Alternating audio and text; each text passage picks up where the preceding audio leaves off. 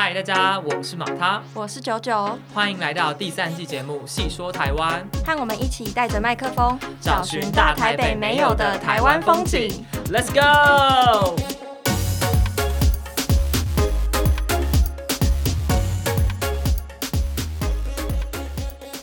嗨，大家，Hello，大家好。我们今天呢是遇到，哎，这个台风叫什么名字啊？哎，叫。中中灿吧？灿灿树，灿树哦，对对对，今天是 今天是灿树台风的，应该算是靠近台湾，对，比较严重第一天，然后。今天有发布一些就是台风假啊、海上警报之类，然后我们本来呢会很担心今天访谈会不会没有办法成型，但就是还是很顺利，而且我们现在在一个很舒服的录音空间。跟大家讲一下，今天是我们在基隆的第三天。嗯，我想要跟大家分享一下，就是我这是我第一次来基隆住这么多天，因为因为我们是台北人嘛，所以其实我其实来过基隆两三次，然后来这边真的就是。一日游的那种玩，一日来回。而且如果你有听上一集我们跟建书店老板的访谈的话，就我感受到港都城市的 魅力在哪里。因为其实，在台湾蛮多县市，至少我待的县市，并不是那种可能窗外看过去就可以看到基隆港，里面走又是火车站，然后大街小巷这样的感觉。对对对，它是港都，然后又是有一种旧城市的感觉，但它就是一个很繁荣的都市。对对对，反正就是我觉得来基隆这几天有让我感受到啊，大家说基隆的魅力到底在哪？因为我我身旁很多基隆人，他们都很挺基隆，就是跟桃园人没有很挺桃园的感觉差很多。我们都会跟别人说哦，不要来桃园，不要来桃园，超无聊。对，但是我超多基隆的朋友都说你们一定要来，所以我这几年的确有感受到说哦，他们这样讲的理由是什么。然后其实我们这次来基隆蛮特别的，有两个访谈对象，但是我觉得方向是完全不同的。然后。这个访谈对象是我找的，因为如果大家有听我第一季的某一集，我讲到我曾经小时候的五大理想职业里面有一个是跟海洋有关的，就是我以前一直想要做跟海洋相关的工作。然后我这次呢，在就是搜查基隆的时候，其实就发现，因为基隆就很靠海，所以这边其实有很多跟海洋相关的职业。然后其中我就看到一个算是今年新兴的职业，它叫海保员，海洋保育的巡查员这样子。所以我今天呢就特地 联络了海保署来找到我们今天的嘉宾，让我们欢迎。海保员林文琪小姐，哇！欢迎大家好，大家好，我是海宝鼠第二工作站站长林文琪。耶，没有错，就是我们昨天联系他的时候，就是文琪小姐还跟我说，她现在还在出外，就出任务，是一个很 emergency 的紧急状况吗？嗯，昨天的状况是因为刚好有民众通报说有呃海豚搁浅啊，而且是活的。真的假的？在在哪里搁浅？是在芙蓉沙滩，在这边是很常会看到。因为我其实，在查新闻的时候，就我在查海保员相关新闻的时候，我就看到你们的工作内容之一就是要援救一些就是搁浅的，像是鲸鱼啊，或者是海豚。就连在台湾这边也很常会发生这样这样的案件状况。蛮长的，而且其实不会只有在。东部大家赏金都会去东部，可是实际上，其实在北部或者是西南部，其实也蛮常会有鲸豚搁浅，甚至离岛也是。他们为什么会跑上岸来啊？呃，有的是身体状况不好，像昨天那只，它其实初步外观鉴定是它有消瘦，然后身上有一些寄生虫，然后还有受伤，主要是受伤。嗯，应该是桨或者是一些人为器具去刮到这样子，对，所以最后其实状况不太好，那就是就地有做。人道处理。那他们生理状况游上来是想要求助吗？还是就是因为体力不支，所以就被就被滚上来了？哇塞，通常是这样，因为不然的话，大部分其实他们呃身体状况好的话，或者是伤口没有那么严重，他们其实有治愈能力。就像我们生病，大部分都会自己好这样子。嗯哼，你们身为海保员，就是你们遇到这种状况，你们去那边，你们会做？医疗上的协助，还是你们是负责来整合整个状况？呃，有点像说，其实我们全台湾有很多单位是兽医单位，或者是针对鲸豚的一个协会，他们去做一些实际上的医疗处理。可是他们并没有那么多人，第一线人员像我们都知道，海边的话就要找海巡，嗯，那他们人多，他们可以做通报，哦，所以我们通常就会第一线到那边先做一个正确的处置，不要让不管是民众或者是人员受伤这样子，然后把它做一个比较正确的处理以后，让。那个后续的专业单位过来的时候，他们可以更快速的去做一些后续的，不管是医疗或者是后送。那我有个问题想要问你，就是。嗯，海保署的巡查员他们的工作内容到底是什么？因为刚刚听下来就是在做一些海洋救援嘛，救一些生物。那我们其实除了救援生物以外，其实我们也会去做教育宣导，所以我们也会去国小，就是跟小朋友可能是做一些宣导或是游戏课程，让他们知道说，哎，海洋它里面有些什么样的生物，然后他们可能会遇到什么样的困难，我们大家在做些什么。如果你遇到的时候。你要怎么做？哎、对啊，要是我在海滩上看到就是海豚，我可能会你你要我打什么电话，其实我会不知道哎、嗯嗯嗯嗯那我可以问一下，如果一般人遇到这种状况，他应该先做什么事情吗？通常海边的话，如果是有一些异常，就像什么保育类动物搁浅，或者是有一些油污事件，像油污也会跟我们有点关系。可是第一拨打的电话先打一一八，这边他们会去做海巡会做通报。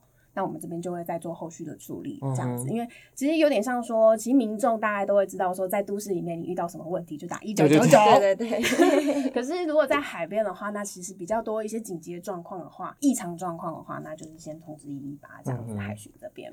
哎、那我这边还想要插播一个问题，因为你刚刚有提到说，像是可能民众他们会先联络海巡署，嗯。他们可能最后海巡署那边他们会再来通报你们嘛，或者是嗯怎么样？你可以跟我分享一下，那海巡那边的人员跟海保员的最大的差异在哪里吗？或者是你们工作上是重叠的吗？还是其实你们是两个不同的面向呢？呃，其实我们工作内容其实面向是两边不同的，可是、呃，因为我们现在其实海巡署跟海保署都位于海委会下面。对，所以其实我们算是你说兄弟或者是姐妹也可以，对。那我们其实关系算很密切，所以其实就像我们的工作站，其实也是在海巡的厅舍里面，等于说他们有点比较像是第一线人员，把这些讯息 pass 给我们的时候，我们就可以去做一些后续跟保育相关的处理。嗯哼对我们这边比较像是保育这一块，海巡他们其实还有他们自己的勤务，因为毕竟他们还有像是港口的维护、船只进出，然后或者是查气的功能，所以他们其实比较多面向是在维护暗记秩序。哦这一块。那我们是维护海洋的保育。哦我还蛮好奇一个点，就是我们在做功课的时候，我发现海保署巡查员这个工作是，就是它是一个新的工作对。二月的时候嗯算是正式成立的一个团队这样子。那当初为什么会有这个职位的设立，或者是说在设立这个职位之前，这些呃保育的工作是谁在负责的？我们海保署其实大概在二零一八年才成立，嗯哼，对那新哦这么晚超新对啊海可是台湾四面环海，哎，就是这个东西应该是我们需要去很长时间嗯需要去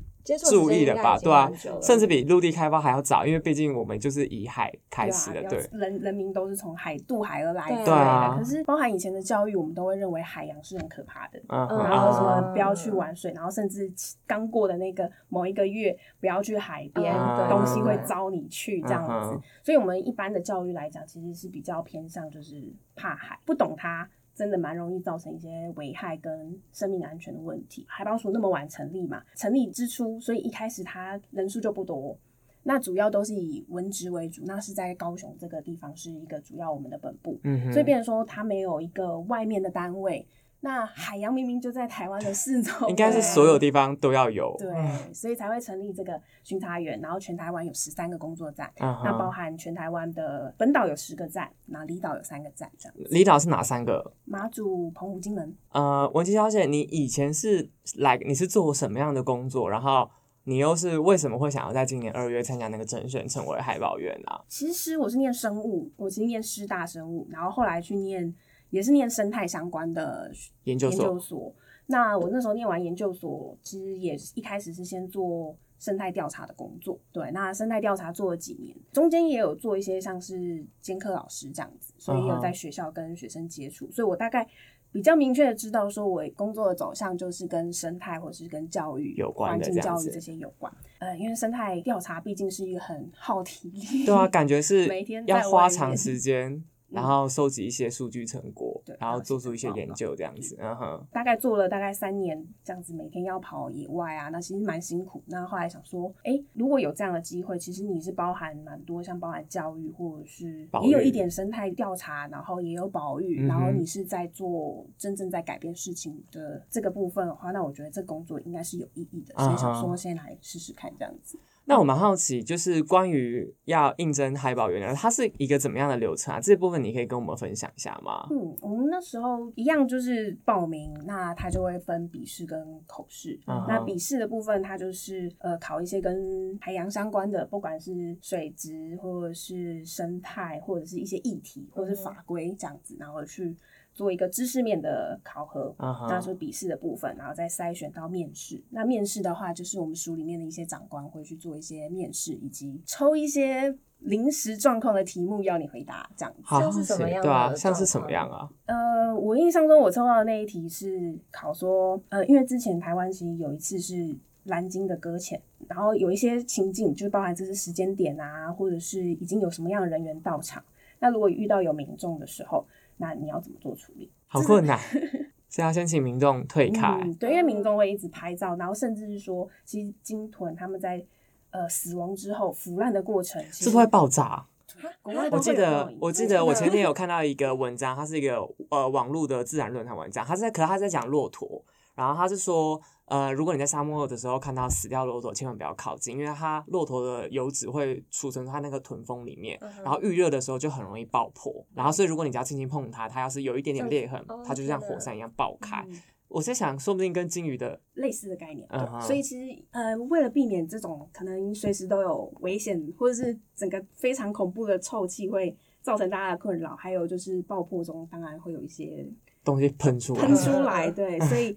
呃，我们都一定是希望说民众一定要维持一定的距离，嗯对，不要轻易触碰，尤其是已经死亡，可能有一点腐烂状况。嗯那所以当然，那个我那时候的回答啦，就是要拉封锁线，嗯这样子维持民众的秩序。嗯哼然后要拍可以你在旁边，不要造成自己的困扰跟现场处理的人的困扰。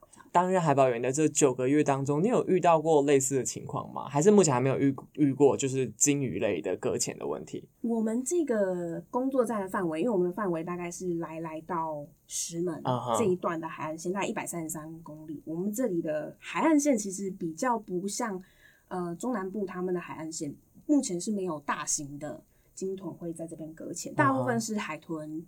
体型较小，像昨天的大概就是一九七，就接近两公尺。啊、差不多跟我一样。对，所以其实 都不会到很很大巨大这样子。啊。那那时候除了这一题以外，他也会考很多其他类型的，就是嗯情境题这样子。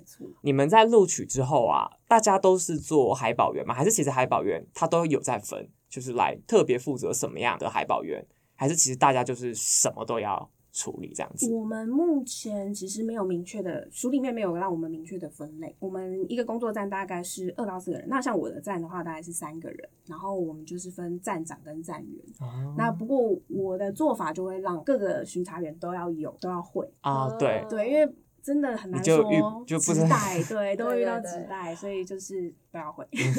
那个上任之后啊，你就认识了可能同期的海保员，大家的背景都是怎么样啊？我蛮好奇，就是会想来这边的人，他们都是像你一样生物或者是海洋相关工作出身的吗？嗯，大部分都有沾到一些边，像我们有曾经当过海巡，那也有几位是港口查报员，我不知道啊你知道这个工作，是让船只进来吗？呃，是查他的，有点像是知道它的渔获，嗯对渔获量，然后大概是有什么鱼种这样子。以前是做过鲸豚研究的，哦，的研究生做鲨鱼的研究的也有，对，。然后蛮多都跟海洋算是有点相关，嗯对。你刚刚讲到那个港口的巡查，你们的工作之一是不是也是需要去巡查一些，就是每天渔获进来有没有 like 违规，或者是数量上有没有超过限制？那也是你们的工作，还是那是海巡的工作啊？呃，海巡的工作，他们主要是看有没有违法的东西，对，就是你有没有藏一些东西所以。他们是会翻那 些鱼这样子吗？呃，理论上他们会需要知道一下，如果他那个鱼就是很少，当然就不用去查，对，嗯哼因为他们是要看就有没有人从，这也算国境啊，嗯所以那个嗯不能随便有人夹带走私东西进来，所以他们会去看。那另外，您您说刚才那个查报的话，他们其实是渔业署他们会去做登记的，哦对他们要去了解全台湾的一些渔获量啊，那他们才能去制定一些规范，说什么时候禁渔，然后什么时候什么鱼可以去捕这样。所以，所以你们的工作大部分都是可能在岸边或是陆地上吗，还是说你们也有需要跟着船，然后出海，然后去到海面上工作？呃，我们大部分会是在陆地上，可能港口的巡查，嗯不过有些工作是要去海上的，像是我们会去看海漂垃圾，哦，对，垃海洋圾对，因为其实现在海洋垃圾，我相信可能大家都陆陆续续知道说，真的非常非常多，包含塑胶垃圾，或者甚至现在因为疫情，口罩也会哦飘在海上。嗯对，那我们可能看到的是海面上的，还有些是海底下的。嗯我们现在能做，如果是出海的话，我们就会去做海漂垃圾的记录。就是我们在一定的时间跟距离记录有什么垃圾类型是什么，我们大概这样子的量跟全台湾比的话，大概是多还是少这样子，我们去做一个记录。那如果我们这样做，大家都做，那我们就可以知道台湾嗯周围海域的垃圾大概是哪边是比较脏的。其实海漂垃圾或是海底垃圾，担心的都是像塑胶这些，后来我们都会说担心越来越小块，变成塑胶为例。这些垃圾其实你不清楚，它永远就会在那里。好酷的一个工作内容。你刚刚想说要看海漂垃圾，我以为你们还要出海去狂捡那些海漂垃圾。那那我蛮好奇的，就是来你们可能知道哪边的垃圾比较多，哪边的垃圾比较少，那你们的下一步会是什么？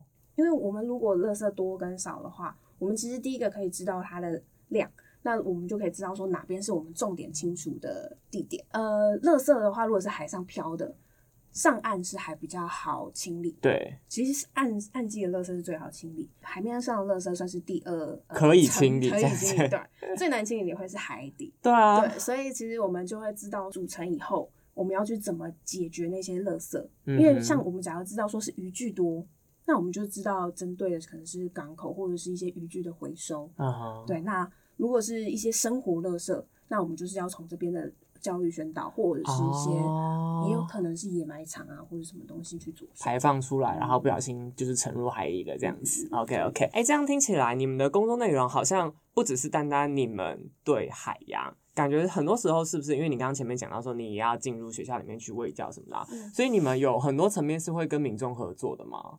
还是是会接触到民众的？蛮常会接触到民众的耶，因为我们第一个宣导当然就是要跟民众宣导，嗯然后还有小朋友，然后我们也要去办一些像是摆摊。在一些重要的活动增加触及率让大家意识到这个问题，或者是让大家知道说我们可以怎么做。哎、那我来问一下好了，就你这九个月有去做各种不同类型跟民众接触啊，然后可能有做卫教相关的内容，你觉得就是大家对于海洋的意识是多还是少？嗯，我觉得意识是有，人很容易是知易行难，嗯哼，对，嗯所以我觉得在知识层面上，我相信大家应该都有相关的知识。你说小朋友他们不知道吗？他们其实应该大概都知道，我们耳濡目染，或者是不管在课本里面教，其实大家都知知道。嗯哼，可是真的要能够做到，其实真的是有一段路。因嗯为就像你你问我说，我是不是真的很环保？其实偶尔真的会想偷懒，嗯，嗯，只是那个线大家是怎么画而已。嗯对对对，哦嗯，那你自己有在跟民众，可能不一定是因为我觉得我相信在跟民众如果是卫教相关的合作上，一定都没什么问题。我想，因为大家就是应该对于这一类的议题是愿意去接受的。嗯你有遇过其他类型跟民众的合作，它可能不是像这种卫教宣导，而是实质上你们可能需要跟他合作一起去解决问题。然后你有遇到任何困难或者是印象深刻的情况过吗？有，才大概前几天吧，我觉得这给我印象还蛮深的。不过我自己其实是调试，那个状况其实是。呃，我们在做港内的油清理，台风要要来了，那港口内其实会有非常多的船只，那非常多的船只有船就会有油，因为船都在陆陆续续进来，就是做固定，场面也混乱啦。那他们也会有好难想象哦。对，那当然也就会有一些船进来，人进来就会有一些垃圾，嗯哼油污、垃圾。我们其实很常遇到的是油污，你根本不知道是谁排的，哎、对啊，很大。对，那其实关键点，这整件事情最坏的就是排油的那个人。嗯哼，那可是其实因为我们在做清洁，大家都在做清洁，或者是做一些协助，然后有的是环保局，可能他们也会做一些水质的采样，嗯大家各司其职。可是大家会对于这个环境的标准不同，他可能觉得他没有排很多，像这样子是可以排的吗？还是完全不能排？哎、应该说当然是说不能排，可是有时候总是他们在发动引擎的时候，还是多就是少多少，嗯就像跟我们开车一样，车子老旧的时候多少都会漏一点漏一点油。对，如果是就清洁单位来讲，当然就会希望它要非常干净。嗯，可是就像我刚才说的，这个场面就是很混乱很混乱可。能在海上生活了很久的人，他就觉得 “hello”，就是、嗯我就只是就无法，嗯就是他现在就是这样。那所以就是反而是我们大家在清理的时候，大家天气又热啊，那可能就会觉得说嗯这个标准、这个不干净啊，那我们要再清理、再清理、再清理，清不完。对，那这种状况下，就是大家要互相妥协跟协调。那我觉得像在这种状况下，虽然说最后事情是解决了，嗯可是实际上就是对大家都很辛苦，成本其实是大家负担这样子的感觉。嗯嗯嗯其实真正没有做好事情的是当初排油的人。嗯嗯可是结果是反而是后面在清理的人，大家搞得不太开心。对，哦我觉得这有时候就是真的大家都要退一步，然后嗯真的就是到了后来都是觉得，拜托大家要好好维护这个环境。那你自己就是在当海保员之后，我蛮好奇的，因为毕竟这是一个新的职业嘛。你当初在呃 apply 这个职业，对这个工作的想象啊，跟你现在做了九个月之后，你觉得有很大的差别吗？就是来个你可能觉得哇，要接触的事情也太多，还是其实跟你想象中算是蛮契合的？因为我相信刚刚你跟我讲的面试内容里面，我我觉得他一定还是有很多工作，可能是你上岗之后才知道说，哦，天哪，原来这个也是我负责的，有吗？有这样子的差异吗？嗯，会有做了大概几个月以后，我觉得这个工作非常适合一个很鸡婆的人来做。啊，对，因为就是当你鸡婆的话，你就会把这些事情认为应该要去处理的。嗯哼，对，那佛心功德的方式去在做这件事情。嗯，对，那当然，你说跟当初想象的工作有没有一个落差？我觉得一定会有落差，因为它包含刚才我讲的，可能都是对外的一些工作。其实我们内部一定还是有非常多文件啊，然后你一些行政流程要跑，这样两个东西一起夹在一起的时候，的确就会跟可能当初你想象的单纯的是巡查户外的这一块有落差，这样子。嗯。那在这边就请你跟大家分享一下，随便抽一天，你一般海保员的日常大概会长怎么样啊？没有突发事件的状况吗？嗯，好，不然你也讲讲看，你先讲没有突发事件的一天大概会长怎样？好，就是我相信应该有某一些事情是每天都要做的吧？没有突发状况的话，一天大概就是反正先打卡嘛，然后开始就是 check 今天的信件，然后接下来我们可能就是该做外出巡查、例行性巡查的就会外出。原则上我们就是三个人轮流去做一个巡查，回来就已经是接近下午了。哦，巡查是指说你刚刚提到那一百三十三公里的海岸线，你都要跑吗？呃，不会到，我们会切断，因为我们这个海岸线大概有三十个渔港，然后我们有八个保护区，不过有一个比较外海，我们不用去，所以我们大概有六个保护区是例行性需要去做巡查，大概三十六个友善钓点。所以如果我要在一个月里面去把它平均分配的话，一天大概是三个渔港。哇，那还是很多，一一个人呢，一个渔港这么大，因为我们 大概巡查，因为为了安全起见，我们大概是都两个人去为主，哦对，然后。呃，因为毕竟还是有开车，大家可能尽量轮流这样。呃，留守的人就是做一些室内的一些，可能是教育宣导的课程简报制作补发的也是他去。海保员是二十四小时的工作吗？因为我我们原则上是跟大家一样是周休二日，啊，周休二日对啊。。不过我们是周末，其实应该说我们二十四小时 on call，嗯很辛苦。uncle 对啊，因为昨天 啊，可是昨天那个突发，可是你昨天也是到晚上啊，所以应该也是很临时的 uncle 被叫出去这样子。嗯，哇塞，那你之前有遇到什么样类型的突发状况的 uncle 啊？我还蛮好奇。保护区违规采捕，记得好像是十晚上十一点快十二点打。台湾有现在大概是四十五到四十六处的海洋保护区，嗯，对，那分散在各地。那我刚才有说过，我们辖区内大概岸边的大概是六个，那这六个保护区的话，就会有可能像海巡通报啊，或是目前是还没有接过民众通报啊，因为民啊对啊，因为我刚不会有我我刚刚还想说，我还想说，民众会知道那边是保护区，然后那边那个人现在在违规吗？我就想说，有可能嘛大？部分会先通报海巡，那海巡他们这边就会通报我们这里，嗯然后我们就会先 check 说他这边违规采捕事项是不是正确的啊，然后或者是有没有物种需要辨识协助这样子因为明明不是这个物种，然后结果还抓了这个民众，这样这样子民众也会一定也会抗议的。哎、什么意思啊？其实我有点不太懂，他违规采捕是什么意思？哎，是指说那个保护区里面就是不能捕鱼，是这样吗？呃，通常每个保护区它都会明定，就是法规说，可能这里不能采海胆、龙虾跟九孔这样子。哦，它就是有，而且还会有些时段限制，像几月到几月不能采，几月到几月可以采，对，类似这样的规定。那我们就要 check 说它采的第一个是不是真的是这些物种，然后还有就是时间上啊是不是符合。那如果没问题，那就请海巡这边他们就做个笔录，啊然哈后移交那个相关单位去做采伐，这样。哦好酷哦！上次你刚刚讲保护区内不能采什么物种或什么时段不能采，这是你们会协助去来规定吗？或者是我不知道，以你可能有做过生物调查考量，他们不能采这些原因是什么？这个部分的话，其实现在主管机关还是渔业署，然后是地方单位就是渔管单位，所以像我们新北市的话就是渔管处，嗯哼，对他们会去做采罚跟把那个法规去发布的对发布的嗯单位。对，那我们其实比较像是协助，因为现在虽然叫海洋保护区，可是并不是由海保署在真正管理。嗯哼，对，所以我们其实比较是协助的角色，因为海巡有这个方面的呃疑问或需求，那我们同为海委会，我们就会做协助这样子对啊，原来是这样子。嗯那我很好奇一个点，就是像你们可能有时候会需要去接触民众，那例如说他可能在那边乱捕鱼，然后或者是他有违法做一些事情的时候，你们是要先去跟他做劝导吗？嗯，大部分我们不会想要去起冲突，因为我们就是民众会想要找麻烦。呃找麻烦，不会痛不会跑过来突然就说哎、你们在干嘛之类，不会。可是我们大概原则上不会主动去寻寻求麻烦，因为呃，嗯毕竟我们的工作站其实目前巡查员其实人数也不够。那我们大部分如果有确定他是有一些违规事例的话，那我们大概可能就是跟呃请海巡一同前往。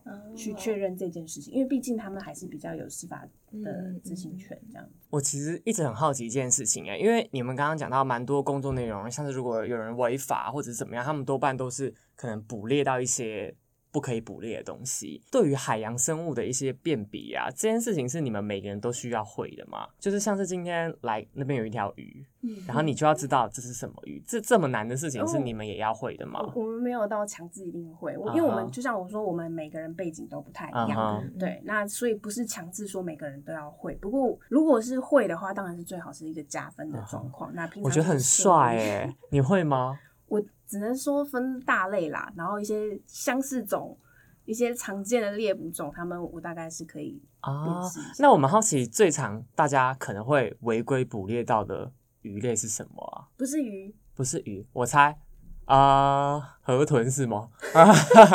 嗯，不是鱼类啊，所以是像贝类、虾或还是是螃蟹、海龙虾那种。嗯海胆，海胆啊海胆不能补我们这边遇到最常的是海胆，不是说海胆不能补，在时间内，然后你要抓一定的大小，你要超过那个大小对对对，你小的就让它活那大的大家就带回去。所以他们是捕到小的可以把它丢掉，这样就不算违规，就把它丢回海里就不算违规。我们那边的保护区的规定下是这样，哦，为什么是海胆啊？海胆有很难，就是像是很缺吗？，我说像海胆、九孔龙虾，就是这地方很好吃的东西。哦啊，所以大家可能会过而且到到渔港，我不确定你们有没有看过，大概这个季节可能已经尾声。嗯那前阵子的话，蛮多都在贩售，而且还啊会是新鲜的，嗯就还跟你说可以开。啊对，那当然有些是养殖，有些是就是捕了对这样子对对那捕的话，哦当然就不要在保护区里捕。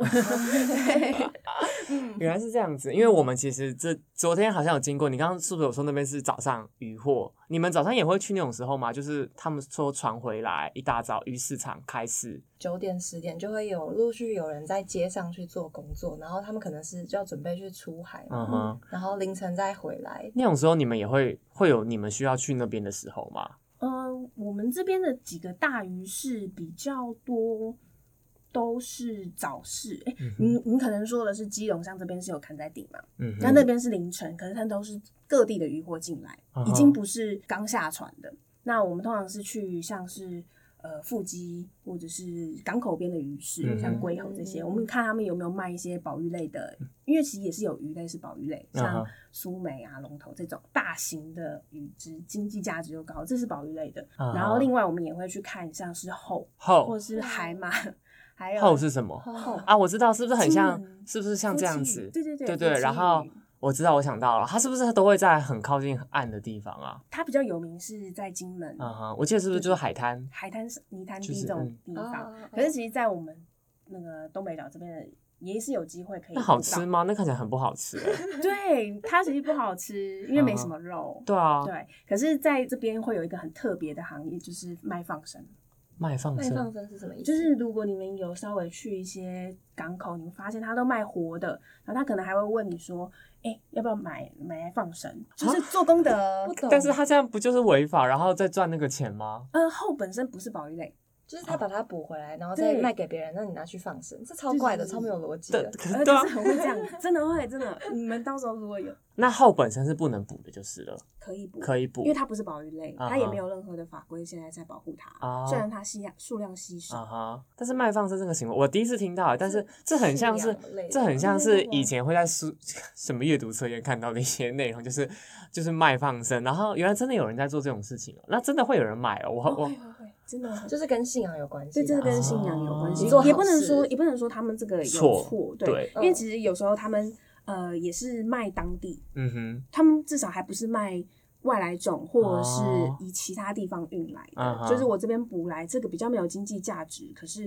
我也不想找到一杀它，个方也不想吃，嗯那他们就用卖卖放生的方式，但也是蛮对酷的，也是加减算是一种补贴。可是你问我说放生，随便放生违不违法？其实违法。嗯哼，可是他们有可以用一些方法去规避这件事情，哦对，嗯，那那海马嘞？海马是保育类吗？也不是。可是因为它比较敏感啊，我都没有看过真真海马，就就我就在水族馆看过了，我没有看过那个啊，所以海马不是哦，海马看听起来很像是哎，嗯因为它感觉数量很少，有吗？还是也还好？台湾海域附近可以找到的海马不多。嗯哼，原来是这样子。嗯，没有，因为我一直觉得会辨别海洋生物是一件很酷的事情，而且我们刚刚还有聊到一件事情，也就是上一集我们有在建书店，我记得好像没有录进去，就是后我来们私底下对，是的，反正就昨天嗯建书店老板有跟我分享说，早期的时候啊，就是可能有一些海洋的人会跟着渔船出去巡查，然后如果你们刚刚起冲突，就会被推进海里面，然后就会被爆成 失足落水。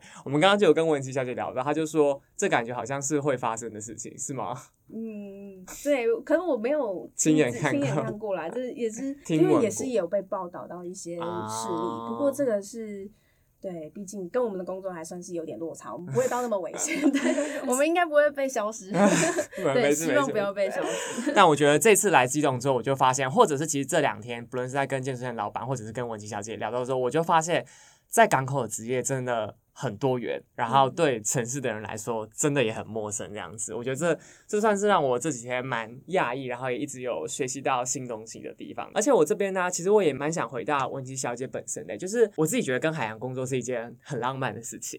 对，因为可能我以前对海洋就是一直有很多不一样的憧憬，然后像我们这种大都市长大的人，去海边都会觉得海好漂亮，海很梦幻，然后看海很舒服，可以每天跟海一起工作这件事情，你觉得是对你来说是怎么样的一个感受啊？好，第一个我要澄清，我也是台北人，啊，really？你是大台北长大的吗？是。啊，嗯，。对。然后这份工作并不是我第一次接触海，因为我之前说我做了生态调查，嗯那其实我有蛮长时间是在做海鸟调查的，哦，海鸟调查。做做出海，然后要去看海鸟嗯这样子。对，所以其实好酷，昨天在基隆港，我们就一直在看那些到底是不是老鹰，是吗？是是是哦是是哦，呃，它正式的名字应该叫黑鸢。很多因为我后。来才知道是鸟是老鹰鹰，是的，没错。其他县市有市鸟吗？不晓得。哎，还有的有的我记得好像是别的动物色鸟还是白头哦，所以是一定每个县市都有这样。子我完全不知道，昨天也是书店老板跟我们讲说，基隆市市鸟是老鹰，真的假的？我从来的？没看过老鹰。对，嗯，这边真的很多，海岸线超多，哦嗯，也是算是富裕有成。嗯哼，嗯所以你那时候就是那份工作，其实就已经很常跟海一起工作了。对，算是这份工作的话，我觉得它只是在赋予一个价值，就是呃，它有一个保育的意义，这样子。嗯，嗯，所以已经没有那个心理的澎湃了，因为 看海也看得很习惯了。对，原来是这样子的。嗯那你自己就是觉得，呃，这份工作有什么让，应该是说，你觉得这份工作有什么地方是可能像我们这种外人看不见，但是你却觉得，呃，对你来说是辛苦的部分吗？有吗？或者是你做这份工作的时候，有没有曾经觉得这九个月里面有点难过，或者是可能会有点迷茫的时候，有吗？我不知道你这九个月里面有没有这样的经验？我觉得会，可是大部分的状况是因为与人接触。然后接触很多，然后每天大家就是很容易，真的电话很多的时候，就是一直接电话，所以下班不想跟人讲话，这就方面的只想不想讲话。有时候进入一个假日模式，就是呆，就是不想再讲任何的话。嗯对，然后而且因为其实假日也还需要二十四小时安扣，你会变成说你没办法去一些收讯不到的地方。我我觉得这种感觉，我我从来都没有想过说二十四小时 uncle 是什么样的感觉，就是很辛苦，而且要是没接到电话怎么办？像我自己，我都觉得我是手机不离身，我都还是可以很长，可能一小时、两小时之后才发现啊有电话这样子。我目前这九个月守的非常好，因为你就看到我像我就是直接就是挂在脖子上，啊对，很难没有接到的状况。原则上都是开有声音，所以大部分就是有电话我就一定会接到。嗯呃，没接到的话，因为其实我们比较特别一点，我们海保署是跟海巡署合作，嗯所以像他们是用轮班制的。嗯哼，他们啊，他们就二十四小时的，对对，他们二十四小时电话进来，他们也都会需要做记录，他们有打，然后有没有接之类的，所以我们变成说，我们一定要接到，或者是要回拨回去。啊，对对对，我们一定至少要做到这样。嗯哼那如果你在休假，例如说周休二日，或者是你有在可能就是在别的地方度假，那接有电话还是要接，要接。那如果你说直带怎么办？就是我真的要去一些什么出国之类。目前我是有遇过一个状况，就是我就把它移交给我的直带，请他联系他们，对，然后就要先跟他们先说好，这段时间就是移交给别人这样子，对，才能安心去休假。啊 懂你意思了。那那讲完辛苦的地方，我还蛮好奇，就是你觉得这个工作给你带带给你最大的可能成就感，或者是价值，或者是让你觉得哦。做这个工作真好的那种感受的来源是什么？呃，我觉得是有帮助到我们其他团队的感觉。嗯哼，因为我们就像我们整个署，其实有非常多协力的单位跟协力的厂商。我们如果在这个角色里面，巡查员在这里的角色是能够让整个运作更顺畅的话，我就觉得这是我们存在的意义。嗯，因为不然的话，你说像我们是一个新工作或是一个新单位，呃，我们如果没有办法让整个流程或是 SOP 跑得更顺的话，那真的就会觉得很没有那个价值，成就感。对，然后又或者是说我们在巡查的过程当中，我们有找到一些应该改善的。或者是能够优化优化的地方，对，或者这些资料能够更有用的地方，那我觉得这也是我们巡查员的一个成就感。嗯，可以，可以，可以，可以。好啊，那今天呢，我想说最后的最后，因为我们通常这一系列节目都是有蛮多部分都是跟职人有关，就跟职业有关。我想说，可以请文琪小姐跟我们的听众分享，如果你未来呢是想要做可能跟海洋相关，或者是想成为海保员的话，你会觉得怎么样的？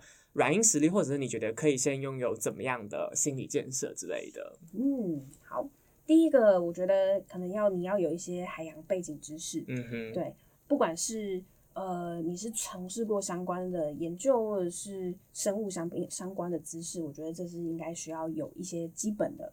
那再来就是，如果你有一些像环境教育或背景能力的话，我觉得这些都是也是加分的地方。嗯哼。然后呃，如果你有一些生态调查经验的话，我觉得也是不错。就像我刚才有说，其实如果你能够增加一些海洋保育的一些资料啊，或者是做过一些调查，这两种。我觉得算是不错的一个具有的背景知识。嗯嗯，我顺便问一下好了，就是海保员它是一个每年会例行招聘，就是招募的一个职业吗？还是现在就是处在一个也不确定说下一届什么时候会开放这样子？呃，目前应该是不确定说时间点会不会确定招募，不过陆续应该就是大家关注我们的。官网就可以知道的，因为大概原则上我们每年都会再增加一些人。OK，sure sure，我会把就是海宝鼠相关的，不论是官网啊，或者是脸书，放在我们节目下方的资讯栏。所以如果大家呢想要就是跟海洋一同工作的话，欢迎就是去下面，然后追踪他们这样子。OK，那今天的节目就差不多到这边啦，也非常感谢文琪小姐今天呢就是来这边找我们玩。然后我觉得我们两个对机动也是有大大的改观。那如果大家喜欢我们的节目的话，记得要按下订阅，然后也欢迎在下面留言说希望听到的节目，或者是邀请嘉宾。因为每一周二晚上八点，我们的新节目都会定时更新哦。然后现在开始，应该每周六晚上八点也会额外更新，就是这几周都会有两集的更新这样子。好，那我们就下期节目见啦，大家拜拜，拜拜。